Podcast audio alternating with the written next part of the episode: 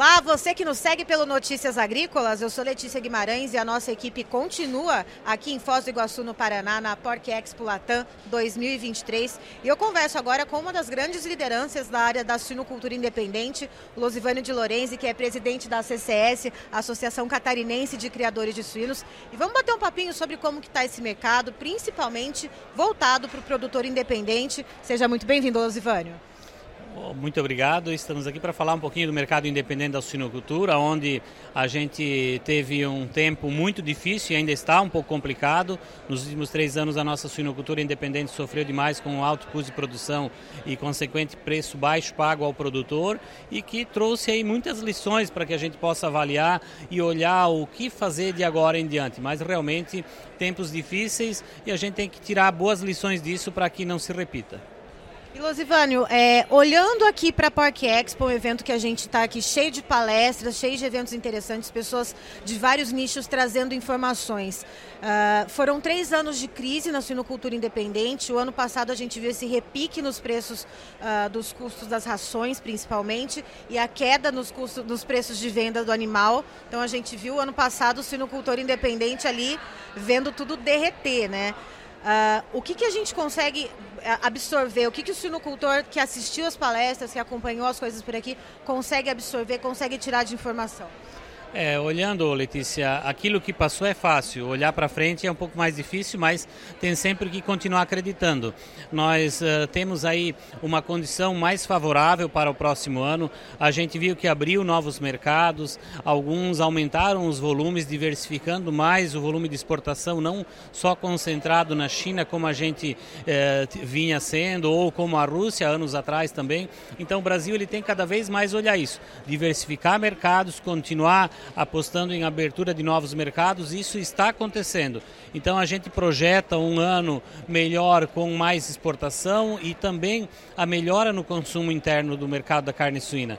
O nosso consumidor brasileiro ele tem visto quanto é boa, saudável e importante consumir carne suína e agrega também no bolso do consumidor, porque quando comparada com a carne bovina, embora a carne bovina tenha caído o preço, mas ainda está longe de comparar com a carne suína. E a gente gente vê que o mercado ele tem mudado os cortes da carne suína, fazendo com que o consumidor pode levar uma porção individual para casa e muito prática hoje, que ela já vem uh, com um pré-cozimento, então muito prático de fazer e rápido para fazer no dia a dia do consumidor moderno, como eu diria, de pequenas famílias ou muitos morando sozinhos que podem consumir. Então a gente viu um aumento, um crescimento no, no consumo per capita de carne suína, passando um pouquinho de, dos 20 quilos, e isso faz a diferença para a gente continuar acreditando no mercado interno e, é claro, alavancando também o mercado externo. Então, há um futuro mais promissor no próximo ano dentro da nossa atividade, de muito menos dificuldade do que aquilo que aconteceu agora,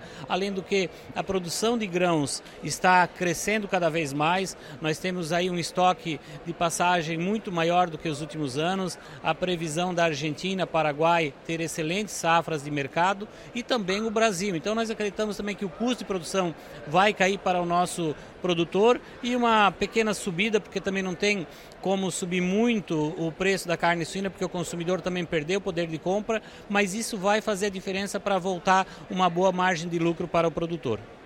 E Lucifânio, é, tomando em vista né, o que foi o ano de 2022, que foi um ano extremamente desafiador, que teve aquele repique de soja a 200 reais, né, o milho explodindo o preço, uh, como que você classificaria? Né? Foi um ano, 2022 foi um ano de sangria, né? foi um ano muito difícil para o suinocultor independente. 2023 a gente já está se encaminhando para o final. Como que você definiria esse ano para o suinocultor, principalmente independente? É quando a gente faz um comparativo do ano todo, de 2023 até agora, ainda assim não está tendo margem de lucro para o produtor.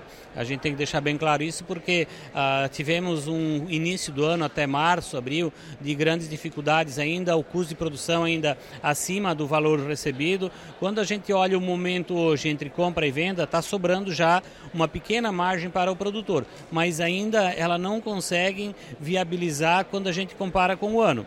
Mas é claro, uh, 2022 foi de muito maior dificuldade. A gente tem convicção que a pior fase da suinocultura já passou. Né? Nós tivemos também um plano safra com juros altos e o produtor não conseguiu buscar lá atrás, mas agora está se equalizando essa situação e acreditamos realmente que o mercado ele vai virar. Nós estamos aí há dois meses do final do ano, há uma compra maior por parte das indústrias, então isso melhora o preço pago ao produtor, tem os estoques de final de ano, de virada de ano, então nós acreditamos realmente que vai ser uh, diferente esse final de ano e nós devemos começar um ano com uma estabilidade de preço daquilo que termina o ano. Nós sabemos que não há uh, tanta oferta assim de suínos, houve um enxugamento da produção e isso vai fazer com que nós tenhamos um 2024 muito mais promissor. O ano de 2023 não foi um ano de margens, uh, mas foi um ano, não foi um ano de conseguir cobrir os rombos de 2022, mas foi um ano de estancar a ferida ali, né? Sem dúvida. Foi um ano que, eh, por mais dificuldade que foi encontrado, a gente termina olhando que é um ano que não precisa passar uma régua de esquecimento como foi 2022. Infelizmente a gente não conseguiu fazer, né?